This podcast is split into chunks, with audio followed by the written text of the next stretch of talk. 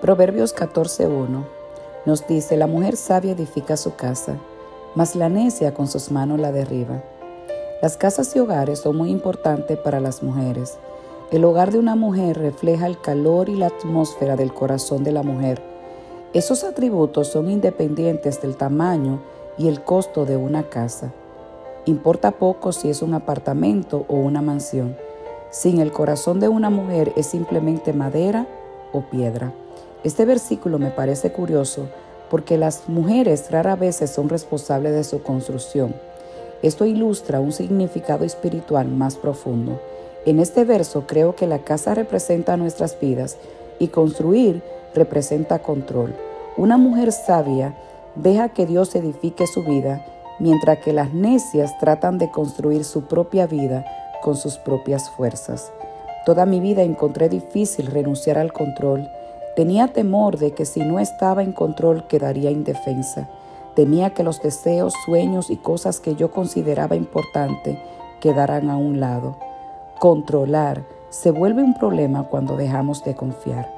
Recuerdo que me era difícil confiar en cualquiera en mi vida, pero no creo que Dios quiere que confiemos en el hombre.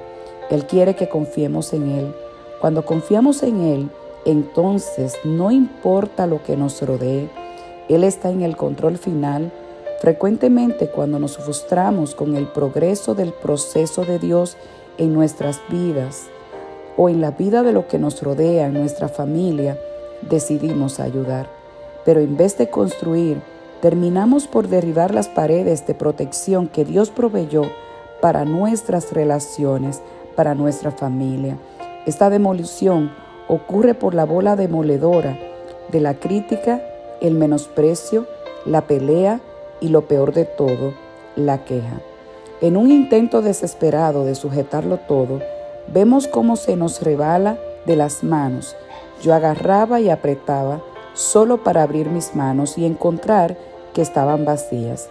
Estaba muy agradecida que Dios hubiera expuesto mi insensatez antes de que fuera demasiado tarde. Frecuentemente tenemos miedo de confiar a Dios la construcción de nuestros hogares o vidas. Tomamos los asuntos en nuestras manos, hacemos el anteproyecto y comenzamos la construcción. Solo cuando tropezamos con muros inconmovibles, cimientos defectuosos y recursos agotados, clamamos por ayuda. Quizá usted está en este lugar y ha tratado de construir su propia vida u hogar por sus propias fuerzas, solo para encontrar un montón de escombro a sus pies. Cada ladrillo que colocó para su protección y provisión le ha fallado.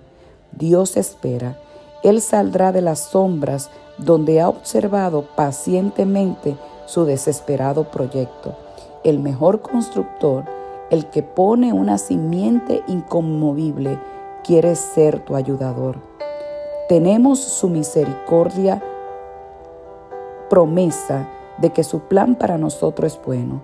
Su programa contiene no solo nuestras necesidades, sino también nuestros deseos más profundos mujer de propósito, mujer sabia que edifica, abandona el control y confíe en Él para su construcción.